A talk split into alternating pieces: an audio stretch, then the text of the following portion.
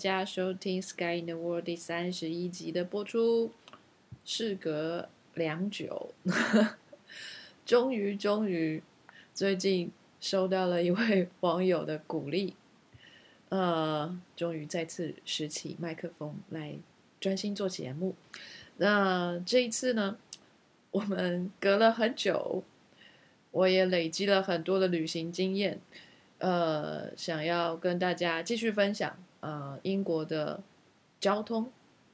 上一次，如果大家有机会 往前面找的话，我曾经跟大家谈过英国的远距交通，包括了飞机及火车等等的。这次的节目当中，我想要介绍的是近距离交通。呃，那节目就正式开始喽。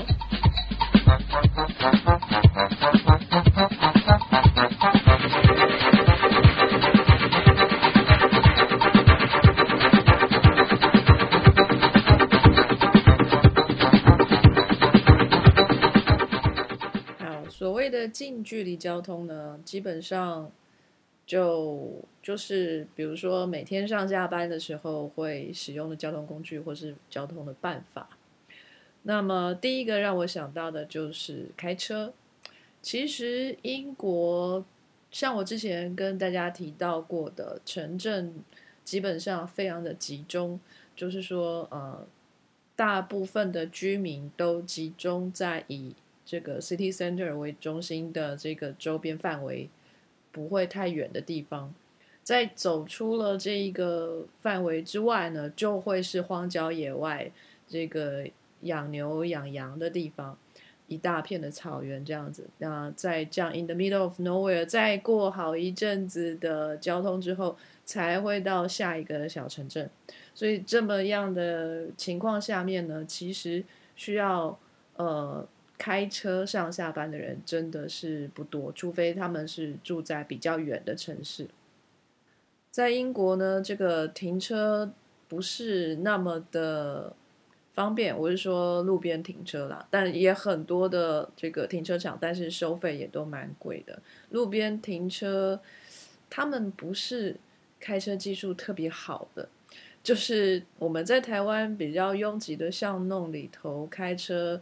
呃，技术训练的真是超级一流的。那英国人开车的技术可以算是，啊，比较于台湾来讲，可能是幼稚园程度吧。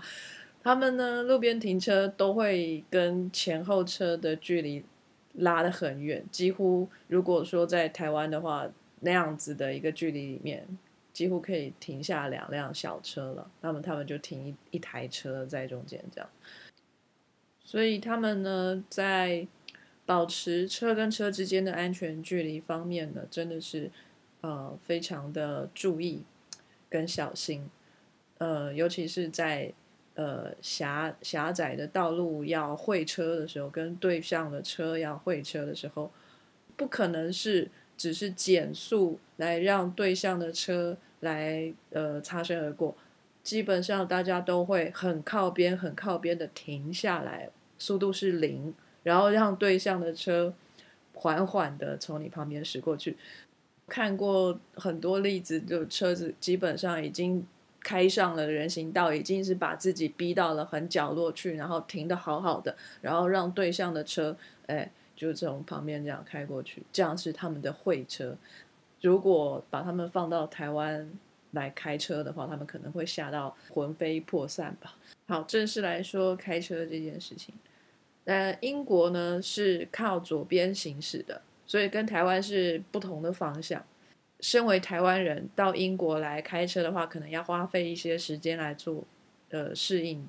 英国大部分的人开的是手排车，自排车可能相对的比较少。手排车的话呢，这个排档杆。就必须要用左手来操作，因为他们驾驶是坐在右边的，所以是左手操作排挡杆，然后右手呃操作这个方向盘，跟台湾是完全不一样的。那如果又是手排车的驾驶的话，可能要花费一些时间来适应。好，那再来就是呢，在英国的道路上面比较少红绿灯。其实，在市区里头有红绿灯啦，但是比如说在公路上啊，就是呃一号公路跟二号公路的交叉点等等的，就这种地方比较多的是 roundabout，就是圆环。这个圆环呢，有时候可以很复杂，复杂的就像是呃一个一个圆环为中心，然后出去之后。可以连接五个其他的圆环，就是呃，这个曾经就被大家嘲笑过，从空中拍这个圆环的状况啊，就像一朵花一样，中间的花蕊，然后花瓣也是圆环这样子，所以是非常复杂的。开车的时候呢，你因为会遇到圆环，所以你一定要减速。由于没有交通号志的状况下面，所以。一定是就是要礼让那些在圆环里头的车子，等到有有细缝了，你才能插进去嘛，插队。所以说，大家他们就用这个方法来控制车速跟车流。可是，其实如果像我们这么猛、这么生猛的开车方式的台湾人，或者是比如说更夸张的印度人，大家见缝插针的那个距离。可能抓的比较短，但他们就会觉得英国人就会觉得你是危险驾驶，因为他们对安全距离的那个概念是比较长的距离。可是台湾人来讲，可能是呃，你知道有五公尺他就觉得够了，我可以塞进去了。但是英国人可能要等到哦，前面那台车已经离他无敌远，他看不到车尾灯了，他才他才愿意进这个 roundabout。所以说呢，这个观念上面的差异很大，然后。大家一定是以礼让为规则的情况下面，才可以很顺利的使用圆环。如果是 像我们这么生猛的开车方法，用圆环真的是很不智。所以说，在台湾呢，使用交通号志来管制车流，果然是明智的。好，再再来就是呃，其实英国也非常容易塞车。这个塞车的状况啊，有可能就是路在修，或者是有一些事故发生了。再再加上那个圆环这个很复杂的东西啊，所以塞车在车流量大的时候，其实还蛮常出现的。所以塞呃开车其实也不是一个太好的选择。其实车子本身的价钱在欧洲来讲是还蛮便宜的，就是。在课税之前，开车其实是车子本身便宜，但其他的花费是很高的。比如说，他们每年的车检，还有保险，还有税，还有油资，他们这边油价真的是这个破天荒的贵，比台湾要贵上两倍吧。我不知道台湾现在的油价是多少，一公升可能三十四十。在英国来讲，现在大概一公升是一百一十 p 左右，也就是换算台币是大概六十吧，五六十块，所以几乎是两倍啊的油价。那所以说这些其他附加的花费比较多，那但是车体本身是便宜的，但是台湾。没有办法买这边的车，因为它是这个驾驶座是在右边，我不知道这样能开吗？还是必须要改装？所以也是呃无用的讯息，不好意思，提供大家无用的讯息。好，再来还有一些有趣的事情，我经历到的就是在开车的时候，呃，比如说在高速公路上面呢，有车子从后面，呃。就是你想要超前面的车，那你可能找不到缝隙，就一直左钻右钻的。那你旁边的或者是周边的车子给你闪了大灯，我们在台湾人的心里面就会觉得说：“哎呦，那个那个车主是不是不爽啊？他对我是不是有要干掉的意思哦？”但是其实不是诶，在这一边是完全相反的意思，就是给你闪大灯，其实是说：“好，你你你先走，我让你。”所以他就会缓下速度，然后空出一段 空那个空间来给你，就是超车这样子。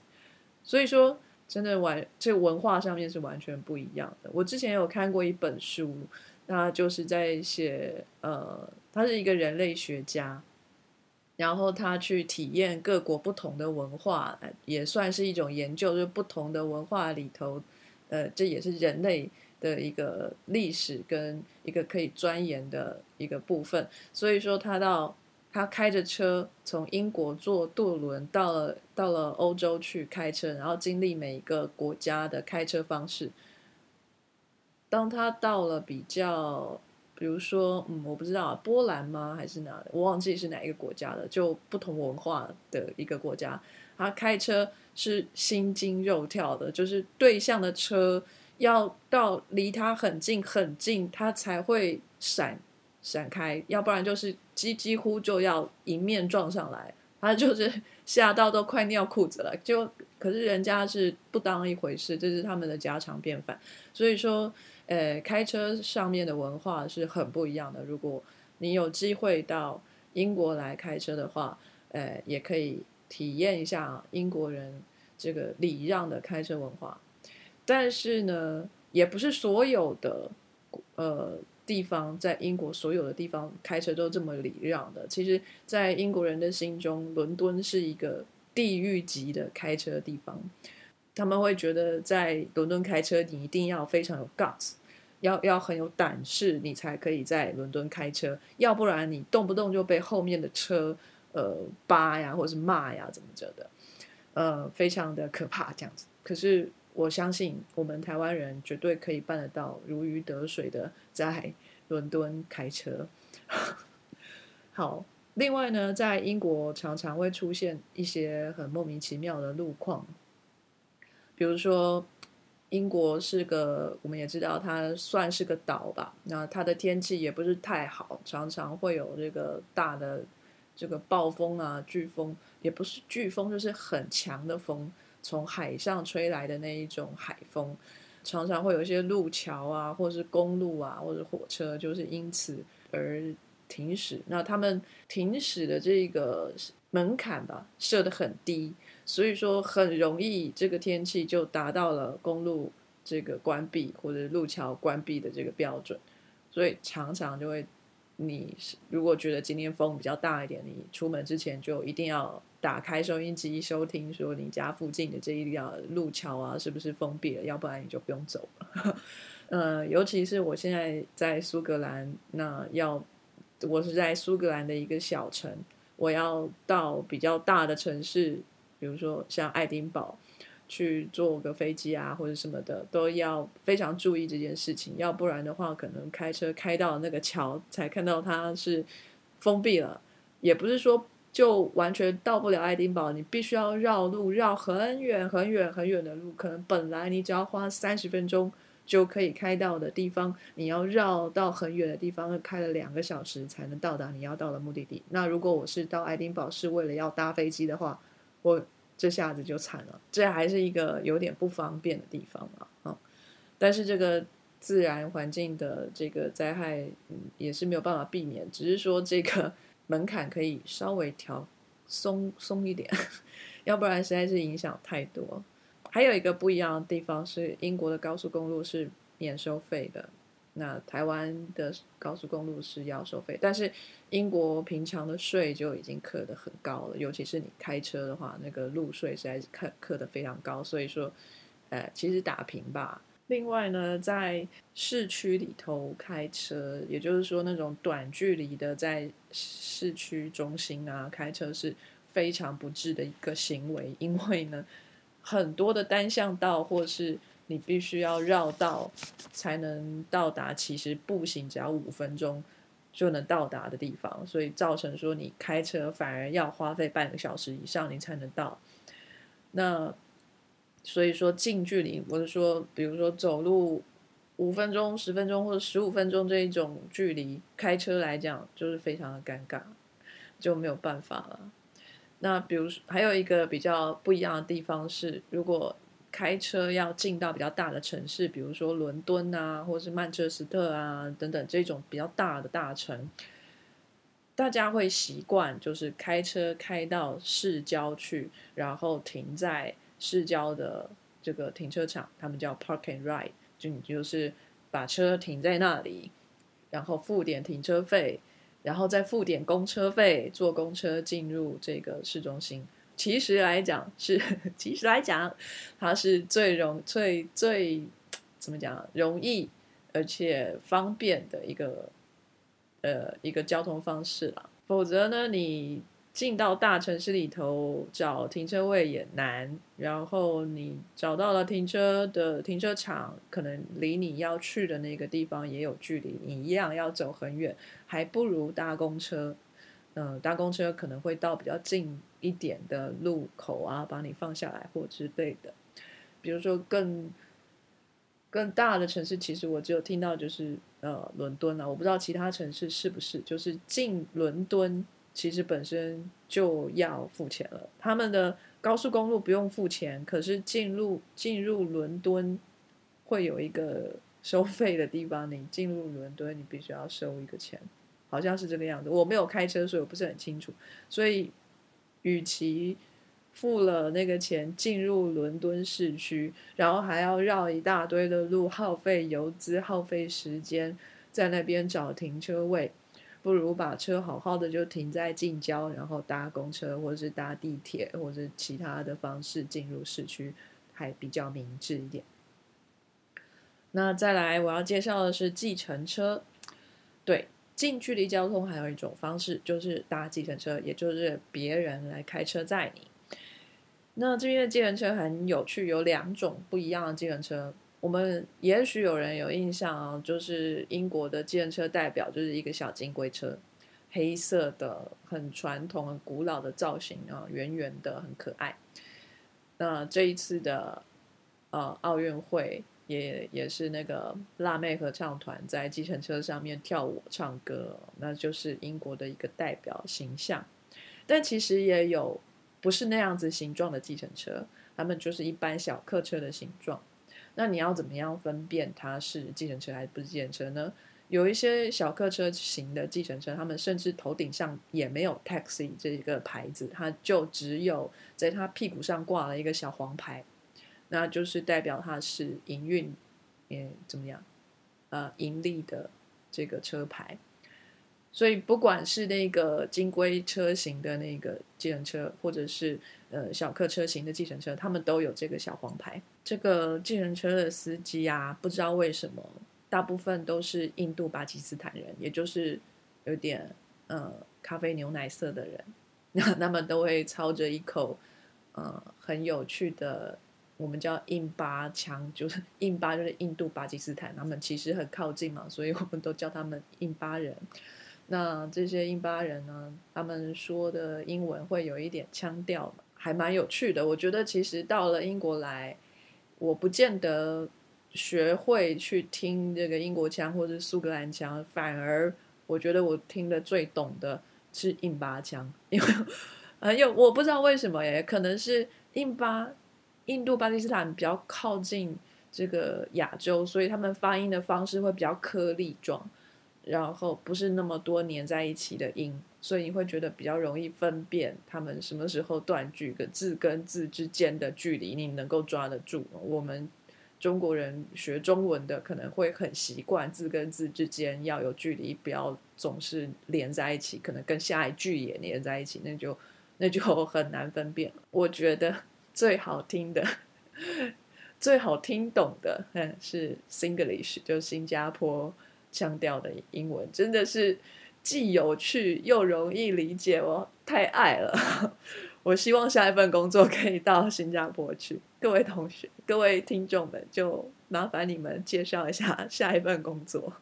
如果能够有机会在新加坡服务的话，我将会非常的荣幸。那这个这些印巴司机们，他们很爱聊天，就跟台湾的 Win 讲先生们一样。你一上车，他可能就会开始问，就。很典型的英国这个交流方式，就是一上车，他可能就开始用天气作为开头，说啊，今天天气怎么样？不管是好或是坏，他都可以抱怨一阵。然后你也可能就会搭个一两句啊，那之后就开始聊开了。嗯，我觉得还蛮有趣的啦，他们都还蛮友善的，这些印巴人、印印巴司机。机人车的收费其实还算是蛮贵的啦。相较于这个一个人来一个人来讲，搭公车或是搭其他的公共交通工具，计程车算是昂贵的。但是如果呢，呃，你们是一大群人，比如说三四个人、四五个人去 share 这一个计程车费的话，嗯，其实不会算贵，就是跟公车差不多的价钱。因为这边的公车其实也蛮贵。另外还有一件事情很有趣的是，呃，大部分的人他们不会在路边。招计程车，比如说在台湾就非常的方便啊，计程车小黄就在路上飙来飙去啊，你只要伸一就是伸手挥一挥啊，就停在你面前。这边也有这样的计程车，但是能够遇上的机会真的是非常的罕见哦，你可能要在。街头等上十五二十分钟才可能遇上一班一一台计程车从你面前经过，还有可能你要等更久，所以大部分的人都会呃打电话叫计程车。所以如果呢你们是一群人，然后你们打电话叫计程车，你可以要求这个计程车总机吧，计程车公司的总机给你出一台比较大的车，就小小箱型车这种。可能是七人座、八人座的小小箱型车，那其实收费是一样的，这让我非常 surprise。我们有一次去一个观光胜地玩了，本来是打算要搭渡轮，然后呃跨过一整个湖到对面的 Youth Hostel 去住，没有想到 我们抓错抓错了时间点，就是那一个季节。其实天候不大好，所以那个渡轮就没有开。我们只好打电话叫计程车，请计程车司机带着我们绕过那一整个湖到对面的 Youth Hostel 去。那我们一行可能有七八个人，六七个人。那这个计程车的车费其实分下来不多，大家 share 起来还都还可以接受的价钱。如果人多坐计程车真的非常划算，而且你还可以不只是塞四个人，还可以塞到五个人、六个人、七个人、八个人 都有可能，所以非常的划划得来。如果你们是一个团体的话，好，再来再说到公车，这边的公车真的是天价的贵，好贵呀！台湾的公车大概我不知道现在怎么样，我。我记忆中是十五块钱成人票，可能学生票十二块钱。那在这边的公车真是年年涨，年年都涨。嗯，从我刚来的时候一块就是一磅，一磅二，现在都可以跳到一磅七，要到两磅以上，而且还是要计算距离的。你可能坐比较远一点啊。也不没有远到多远啊，你可能我我认为是我骑脚踏车可能十几二十分钟会到的地方，就已经是第二段票了，所以又要加加那个钱，所以是非常非常贵。但是其实他们我不知道当地人是不是有优惠啊，还是他们买。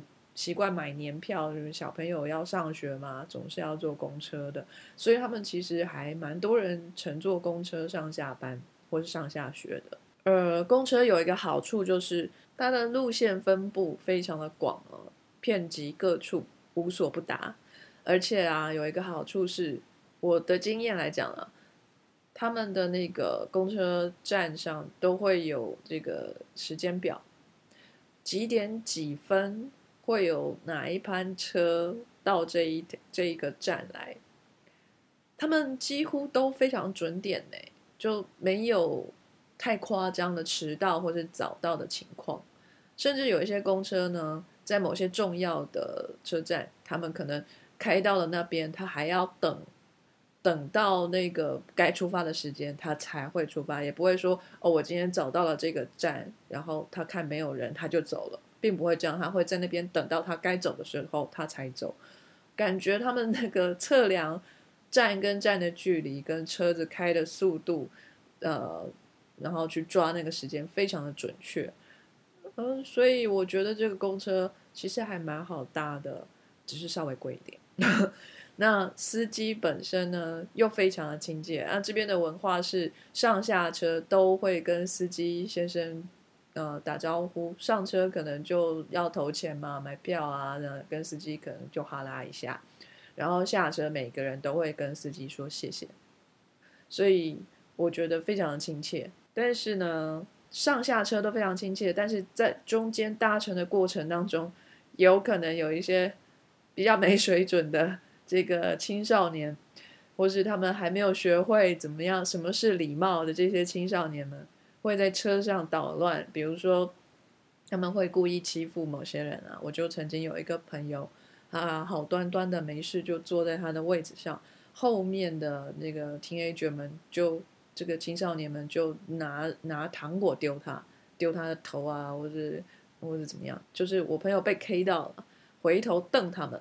然后他们就会说：“哎呀，真的哦，不好意思哦，怎么会不小心丢到你啊？”然后你瞪完他之后呢，他要继续丢，或者是另外一种呢，就是用言语上的侮辱啦，就比如说从后坐在他坐在你后面，他知道你是黄种人或者怎么样的，用一些歧视的字眼在在说你。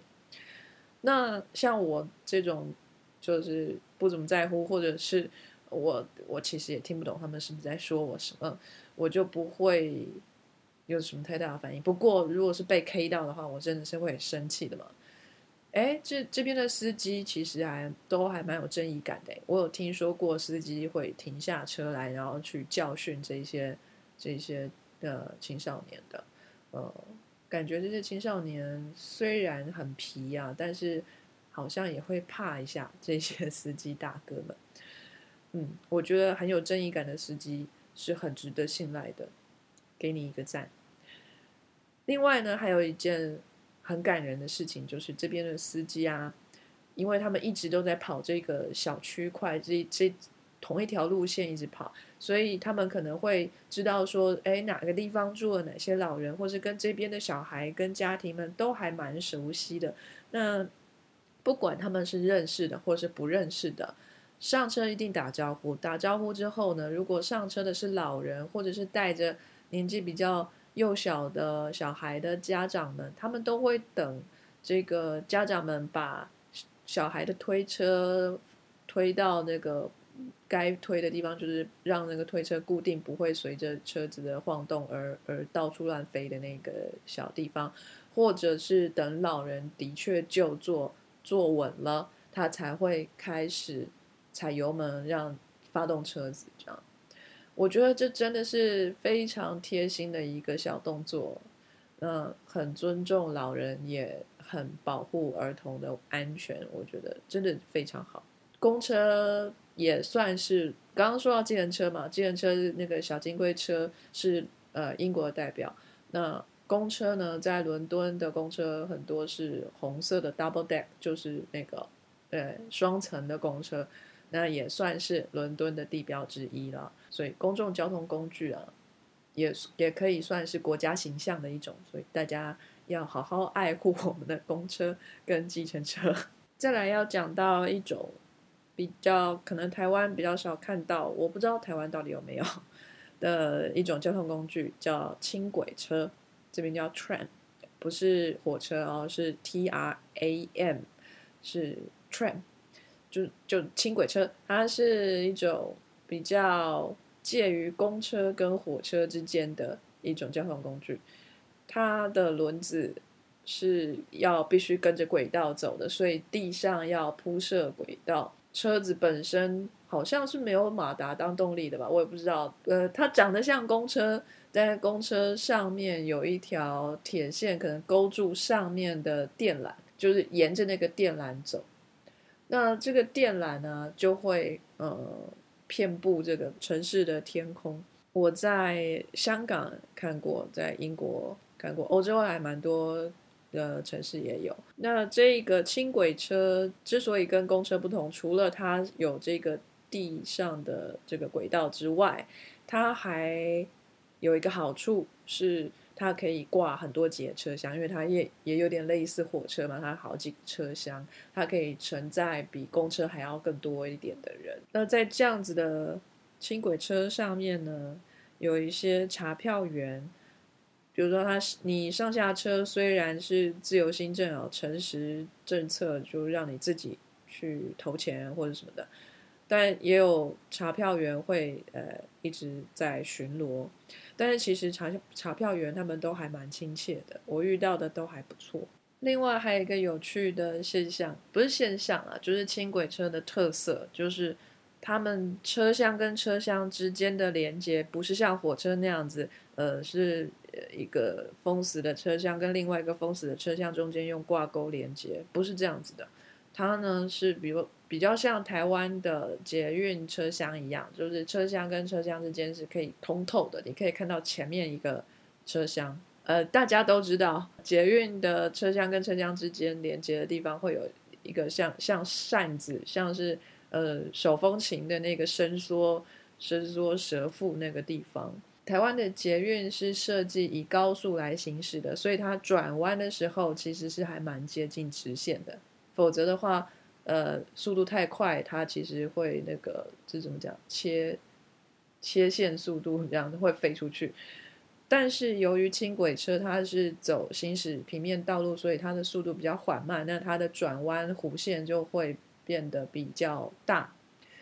所以车子在转弯的时候，那个手风琴状的那个蛇腹呢，就会很明显的张开跟缩小。呃，这时候就很有趣了。你如果站在那个就是蛇腹的位置的话，你。明显就可以感觉到蛇腹在变动。那当你那个蛇腹在缩减它的宽度的时候，你就会觉得，哎呦，我的屁股被夹住了，哎，蛮有趣的。那说到这个轻轨车在英国啊，我觉得蛮少看到的。在伦敦，呃，是有轻轨车的。嗯，我知道 Sheffield 也有，我不知道还有没有其他的城呃城市有。但是我知道的，比如说像爱丁堡。它原本是有轻轨车的，不知道多少年前就把这个轻轨车给撤了，也就是完全的拆除了，没有轻轨车。但也不知道为什么他突然就想要再把轻轨车给盖起来，再建立这样一个系统。所以这几年一直爱丁堡都不是那么美丽了，因为城市总这个交通的建设总是会让城市。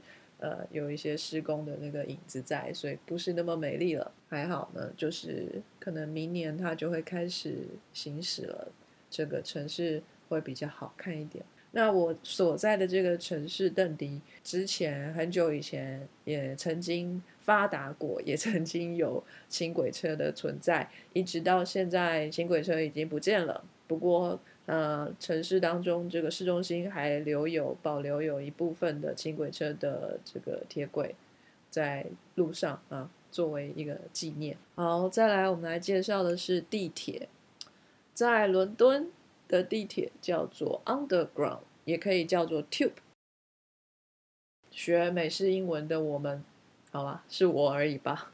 就是对这个刚来的时候非常不习惯，我们我啦习惯都叫地铁嘛，就是 subway 啊，就是在地表一下嘛。那他们英国就叫做 underground 嘛，这是我们课本上学过的。可是他们基本上都没有人这样说，哎，他们都叫它 tube。然后刚来的时候我就觉得很疑惑啊，什么做管子？为什么要做管子？就会很奇怪。哎，总之呢，这个介绍给大家哈，大家这个地铁，伦敦地铁叫管子，管子就是 伦敦地铁。伦敦地铁呢是世界最老的地铁。最近呢有一支广告，是那个我不知道这样算不算，应该不会被发现吧？就是这不算植入性行销，但是台湾货真的很好。就是台湾有一个呃公司叫 Kingston，他们是专门出随身碟的。那他们有一支广告，就是用伦敦地铁曾经发生过的一个小故事来做延伸哈，呃，就是说伦敦的地铁，它常常在这个车厢门要关上的时候，会播放一个警讯的声音，在台湾呢，就是那个很刺耳的吱吱吱吱吱吱那个声音，然后在。英国的地铁呢，就是会播放一个非常有磁性的男性的声音，他会说 “mind the gap”，就注意这个这个门呃车厢跟这个月台之间的缝隙，叫 “mind the gap”。那这个广告就是说，其实这个非常富有磁性的声音呢，是属于属于为男性所有。这位男性呢，又是另外一位女性的丈夫，而这位男性呢，他已经过世了，而这个这个妻子呢，常常就到这个地铁站来。坐着，她不是为了要搭地铁，她就是来听听她丈夫的声音。哦，好感人的故事吗？这是真人真事哦，还曾经上过 BBC 的新闻。后来这个 Kingston 就用这个感人的故事来拍了这个广告，就是说，呃。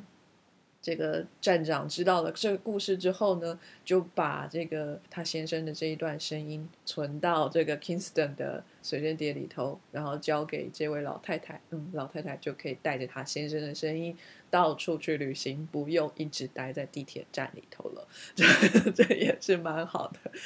然后很，我觉得好，这个岔题一下，我觉得这个广告真是太厉害了。就是他们并没有真正到伦敦来。呃，做拍摄，他们是在台湾，完全是人工搭景搭出来的，然后我觉得非常惟妙惟肖，整个的呃环境还做的还蛮不错。虽然有一点点的疑惑，在看的时候，我第一次看的时候，并不是对环境疑惑，我环境疑惑是我会开始想这是哪一个站啊，就是。好像有一点熟悉，又有一点陌生，不太清楚哪一个站。由于我不是长期住在伦敦的人，所以如果有站我是没有看过的，那也也也可以。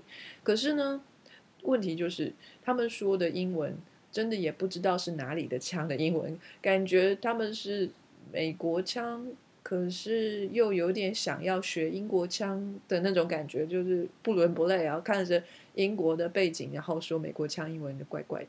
只有这么一个小地方觉得很奇怪了。我后来才知道，除了布景都是在台湾搭的以外，连广告当中的那一首英文歌，呃，在画面当中是由一位帅帅的、非常有性格的大络腮胡、满脸胡渣的这个男性演唱。其实从写歌到谱曲到真的就是录音唱这首歌。全都是台湾人啊！这边不得不又置入性行销一下，这个这一首歌我不知道叫什么名字，因为广告歌曲我也不知道会有什么名字，我不知道。但是我最印象清楚的是他唱的《It Was May, It Was May》，然后呃，这一个这首歌的作词作曲者是蔡伯章。是台南人剧团的，我不知道算团长吗？我还蛮欣赏他的，他也写剧本，他也导戏，他自己也演戏，他非常的多多元化的发展，嗯，是个非常年轻的年轻人，嗯，我觉得他非常的前途。如果 大家有机会，也欢迎多去支持台南人剧团。除了伦敦有地铁之外，其实英国还有其他的城市也有地铁，比如说 Glasgow 啊，跟 Manchester。呃，我不知道其他地方，好像 Liverpool 也有吧。嗯，我去过 Glasgow 的地铁，真的很可爱。它 Glasgow 是呃苏格兰的第二大城，第一大城是爱丁堡，第二大城是 Glasgow。它虽然算是第二大城，但其实它也没有规模大到需要呃像蜘蛛网状的那种地铁来支持他们城市的运输。它其实小小的，那它的地铁同样也小小的，超级可爱的。如果你拿到这个地铁的地图的话，它就只有一圈。就一个 circle，就像那个橡皮筋这样一圈而已。然后本身地铁本身它的那个车厢，呃，就也很矮，就 你进去可能会稍微有点压迫感。然后整个站的建立，那个整个呃隧道吧，那个高度也不高，你就会觉得好像进入真的像地鼠一样进入一个很小的地方，啊，蛮可爱的，真的。呃，如果大家有机会去 Glasgow 的话，一定要去坐坐看他们的地铁，感受一下很可爱的像过山小火车一样的地铁。然后地铁，呃，伦敦的地铁啊，因为它是世界最老的嘛，所以它又旧又脏又暗，空气又不好。又常常误点车厢啊，还会忽明忽亮，就是它我不知道，可能是它电压的问题，它有时候会完全所有的灯都暗掉，可是里头的乘客呢，还在那边装文青，呃，看报纸的看报纸，看书的看书，即使灯全黑，你知道他也在 underground，所以他也不可能有阳光，但是大家还是拿着书，拿着报纸，等着这个灯亮。然后他们又继续看，完全不会有任何的呃惊慌，或是有任何的感知。这这个时候没没灯了，很奇怪，并不会这样觉得。他可能是觉得非常常常发生的事情，等一下就就又来了吧。所以是一件奇闻，我觉得。那也常常呢，这个车这个呃地铁就开开开到一个。也不知道是什么地方，在站跟站的中间，它突然就停下来了。停下来可能要等到两三分钟之后，你才会听到车长的这个宣告 announce 说，呃，我们可能前面一个站发生一点诶小事情，我们可能要在这边等一会。但是在那个两三分钟之间，车子停下来，这车厢里头的人没有一个人有反应，诶，就是。大家可能也觉得这是常常发生的事情，没有没有人会就是回头看互相一眼啊，或者是呃窃窃私语啊，说哎呀这个车怎么停了？完全没有人做这样的动作，所以是一个我觉得也是很神奇的事情。也许这都是很常见的，是我这个大惊小怪。OK，话说回来了，虽然说伦敦的地铁啊这么多的缺点，但是其实。它代表的是一种文化，第三次元的文化。我觉得就是在地上，它是繁华的伦敦；在地下，它也是一个繁华的伦敦，但是是另外一种面相，它是另外一种氛围。你如果拿到伦敦地铁的地铁图，那在那个地铁图上，站跟站之间的这个空间感。完全跟地上的空间感是不一样的。也就是说，如果你要从 A 地到呃从 A 站到 B 站，你坐地铁可能要绕绕绕绕绕，走哪个线，然后换哪个线，在哪个站换。其实其实你如果在地面上用走的，可能只要走个十分钟、二十分钟就走到了。你搭地铁可能要花上一个小时的时间，转车再等车，再等车再换线什么的，那个方向感是完全被混乱混淆了，跟地上的那个方向感是完全不一样的。但是很多人去认识伦敦的方式是靠地铁的，所以他们的方向感来自于地铁的那个呃错综复杂的各种颜色的线来去。辨认伦敦的城市方向，所以是一个很不同的感受，地上跟地下。那在地铁站里头去感受那个被车厢挤压过的空气，还有隔壁或是上上一层或是下一层的车厢的驶入驶出，它们造成的震动，那个环境嗡嗡嗡的。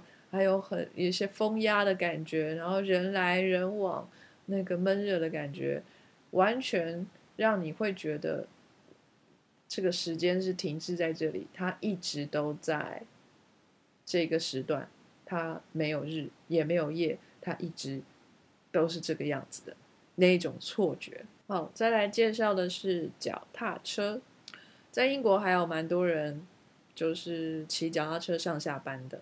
这不像是我们印象当中，在台湾，我们可能会觉得说，哦，骑个铁马哦，呃，从 A 地到 B 地，那可能这个人就是呃乡下的这个老伯伯啊，他可能载了很多菜啊，要到市中心去来做叫卖啊，所以说他可能穿个吊杆啊，穿个短裤啊，顶个那个呃斗笠啊什么的。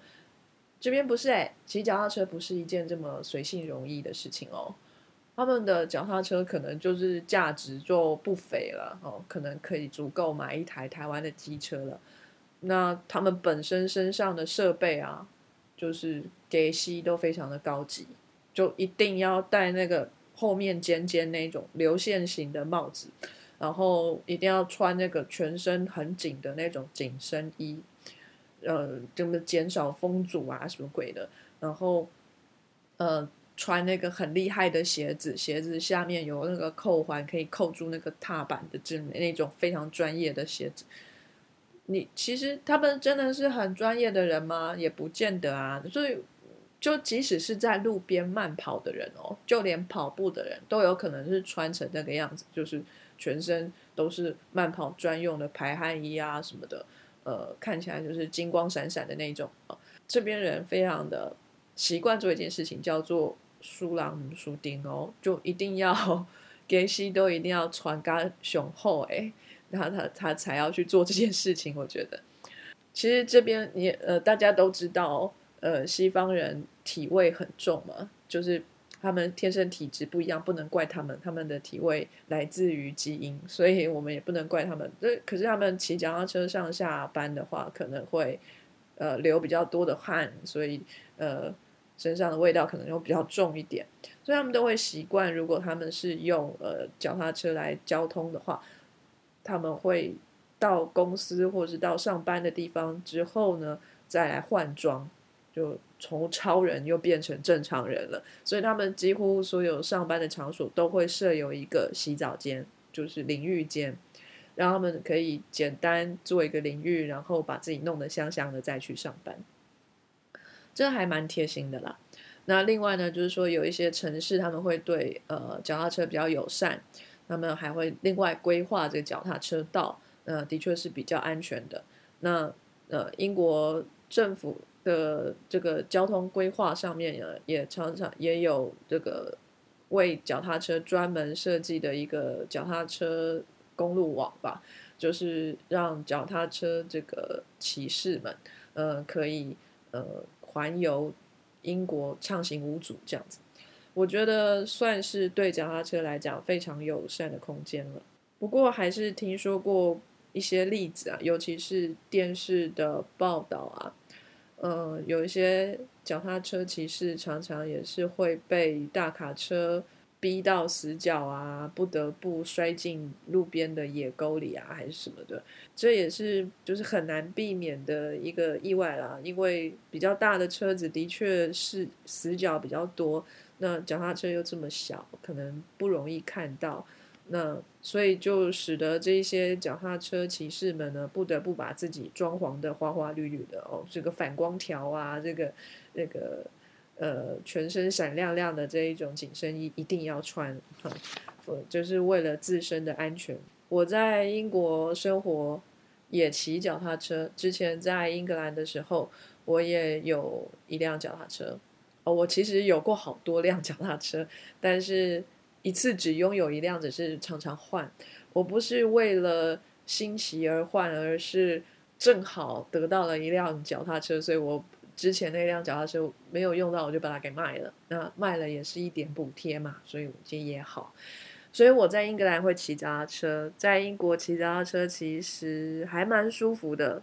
这样的英国凉凉的天气哦，最高的温度可能夏天也不会超过二十五度，大概最多就是这个样子。这个天气骑车是非常舒服的，那流汗也不会流的太多。一旦流了汗，因为你骑车有速度，也会吹风，会比较舒服一点。但是冬天就惨了，脚踏车的车胎啊，再怎么样厚，它也不会有多深的沟痕。然后你的体重再怎么重，也不会让这个车胎能够跟地面产生足够的摩擦力，让你在结了冰的道路上面稳定的那个行驶。所以说，我几乎是每年的冬天啊，骑脚踏车就一定会摔车，一定会摔车。但是不只是骑脚踏车摔车，我连走路我都可以摔倒。所以这个我个人的平衡感不足，我我非常不会溜冰。一旦走上那一种滑滑的路面或者是平地，我就会失去平衡，永远都是爬着走的。我也没有办法。我试过溜冰刀，或是溜那个轮子的。小时候去冰宫玩过那个溜冰鞋，穿轮子的，四个轮子的那种，不是直排轮啊，我都不行，我都不行。我永远都是在场边最边缘，一直。搬着那个扶手不停的 在那边往前撸，我从来没有办法放开双手自由的滑动哈，所以可能是我自己的问题啦。但是冬天在这里骑脚踏车在结冰的路面上面的确是非常的危险。那平常骑脚踏车的话，呃，骑脚踏车的人一定必须要知道的事情，就是要转弯的时候一定要打方向灯。怎么打方向灯？就是用手嘛。你要右转，你就用右手往右边挥，就是放开你的龙头，然后要往右边挥。所以你在这边骑脚踏车，一定要学会单手骑脚踏车。你你不会放双手就没关系，呃，但是你一定要会放单手。因为那只手要拿来打方向灯，这边的车子都非常刚，像刚才说的，开车的人都非常的注意，会保持安全距离，所以他们也会非常注意脚踏车骑士他们呃所打出来的信号。如一旦脚踏车骑士打了信号，他要左转，他要右转，后面的车一定会就让他转，所以脚踏车根本就不用减速哦，就直接咻就就转过去了。他们非常的安心，后面的车一定不会撞上他。我觉得真是太了不起了。嗯，我一开始呢也是训练了好一阵子，才有这样子的胆量做这样的事情。我后来真是骑的非常开心，在英国骑脚踏车是我最舒服的一个呃体验。但是呢，我在英国骑脚踏车曾经被罚过一次款，骑脚踏车会被罚款呢，各位同学。也就是说呢。在交通规则上面呢，规定脚踏车在日落之后一定要开头灯，就是前面的大灯。所以脚踏车本身当然不可能会有附有大灯嘛，那大灯就一定要另外去买。那我刚来，我也不晓得，呃，听说是有这么一样规定，可是我也不知道他们是不是真的会去抓，所以我就没有去买那个灯。哎，结果有一天真的在校园里头被我们校园的警卫给抓了。然后就说你没有头灯啊，我就说，呃，真的一定要都有吗？那别人也没有啊。然后我就指着路边的另外一个另外一台车正要骑过去，他的确看起来就像是没有头灯，可是那个警卫贝贝看了就说，嗯，他好像真的也没有，所以他就拦了他下来。就是我我拉别人下水哦。呃，结果那个人他其实是有头灯的，只是他的头灯电池快没了，所以非常的不亮，基本上看起来跟没有一样。然后警卫一看到他有头灯，其实也有开，所以他就放他走了。但其实那样子他还是危险啊，我也不知道，可能会被警告一下而已吧。而我就是被罚款了，因为我连灯都没有。所以警卫贝贝在给我罚款的时候，他还跟我说。我跟你说啊，我是学校的警卫哦。如果啊，你还是坚持骑车骑出校园的话，你还是有可能被真正的警察抓，然后再罚款一次。所以他意思就是他在警告我说，今天你就别骑脚踏车回家，你就牵着你的脚踏车认命的走了吧。我好像其实也没有听他的，我就冒险 把车骑回家了。不过我后来的确都有很乖的。安上头灯，我的脚踏车都不是太好啦，所以也不用太在意说这个头灯会被偷啊，或者是车会被偷。其实随便乱丢也没有人要，我也没有全身穿那个紧身衣会会变超人那一种，所以我是一个到这边骑脚踏车还是很台的风格的一个人，然后我没有融入这边的文化，对不起。好，再来就是再要介绍就是步行啦，好。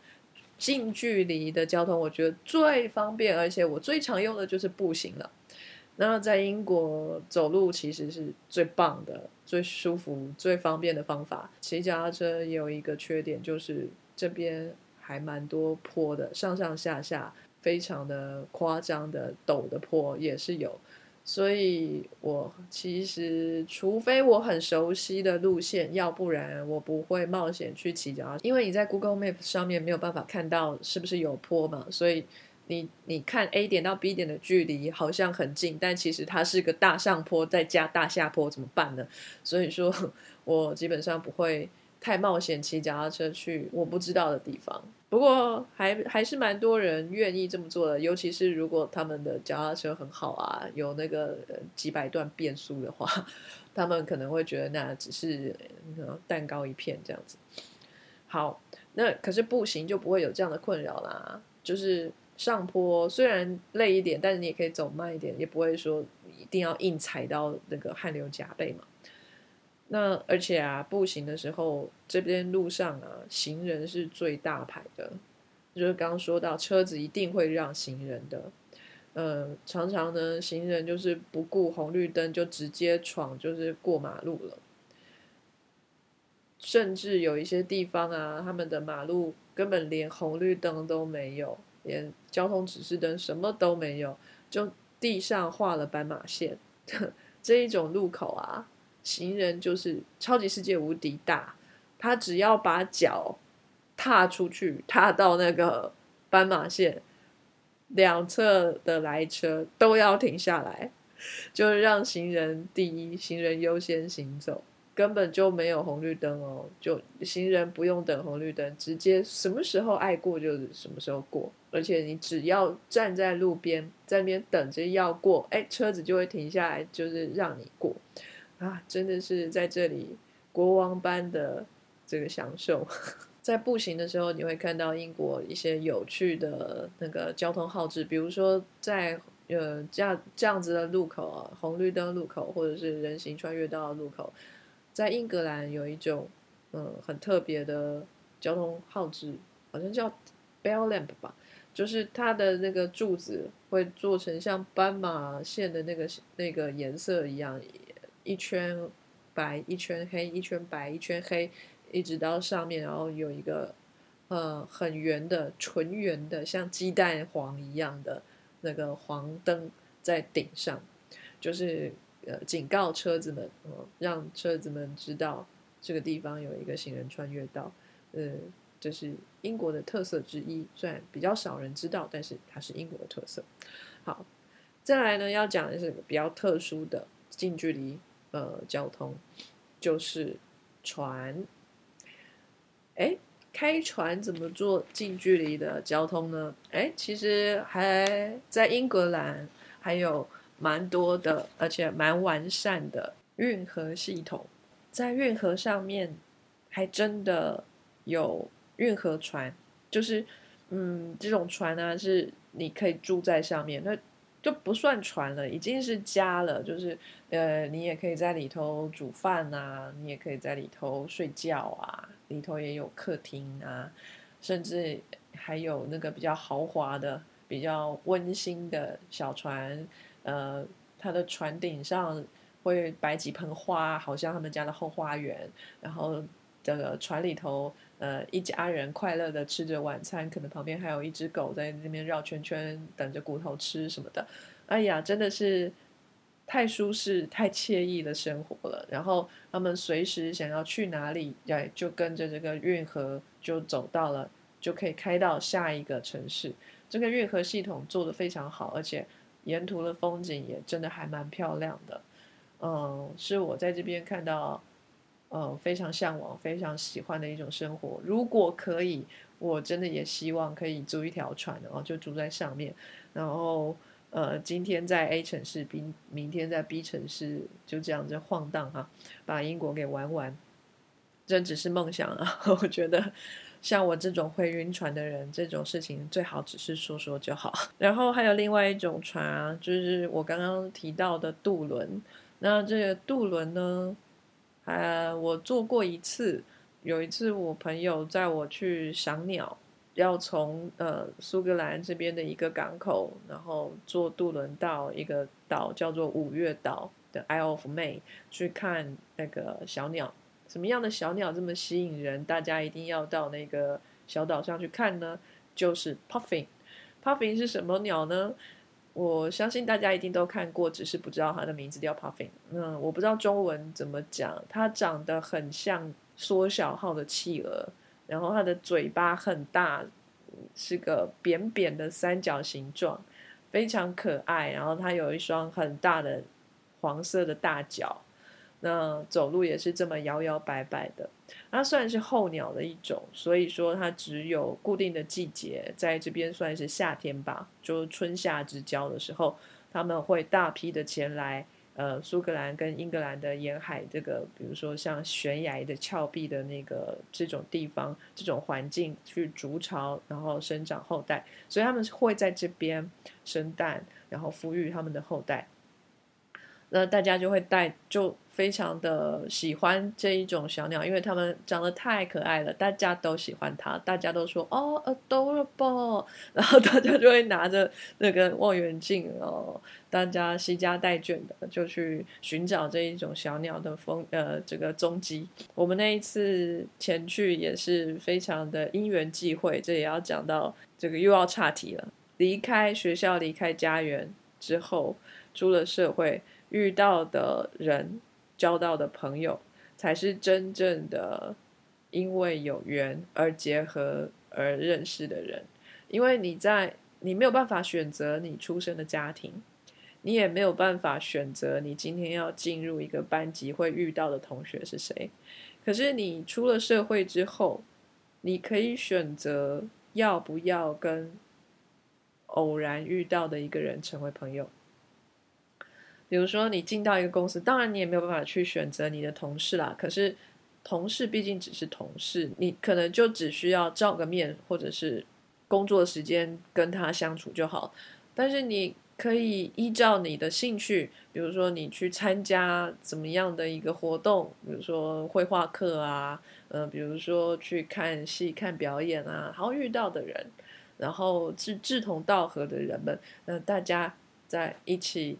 发展更深的情谊，我觉得这样子的感情会是一个有选择性的，也是会一个更合拍的一个感情跟关系。那我为什么提到这个呢？因为就是因缘际会之下，我去开一个会，然后在这个会上，我遇到了一个人，是跟我同姓的人。因为那个会上面，我们必须要住住在这个大会安排的住所。而这个大会安排住所每年都是同样一个模式，是按照你的姓氏来做分配的。比如说，呃，你的姓氏是 A 开头的，你就会被分配到呃一号房，然后在呃 B 开头的可能就被分配到十号房之后这样子。所以我的姓氏，呃，就是跟我一样姓氏开头的人都会被安排在附近。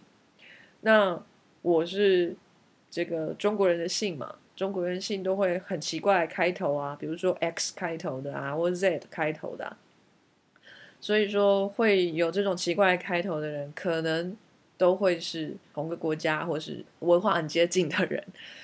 呃，我很幸运的遇到了一位朋友，然后才知道说他其实跟我在同个地方工作嘛，我们其实是同事，只是我们从来没有见过。然后他是个中国人。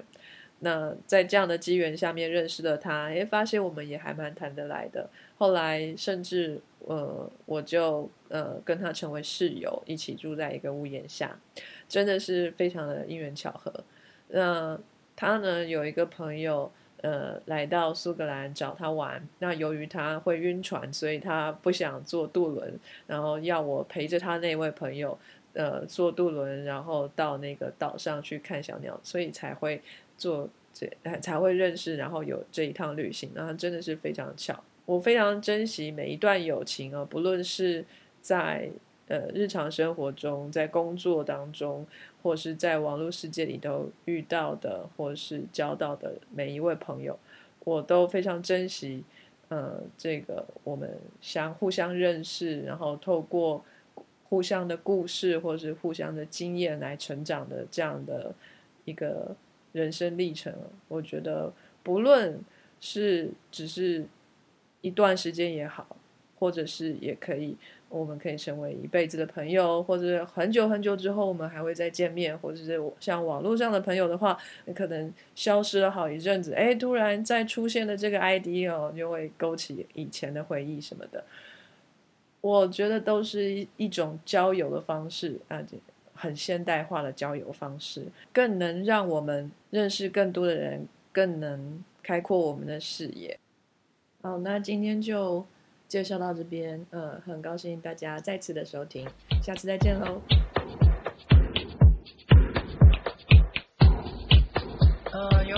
的关系呢，我们必须要先做一个中间的结束呢。呃，下一集就会让凯娜谈到她旅游的经验，大家期待下一集吧，拜拜。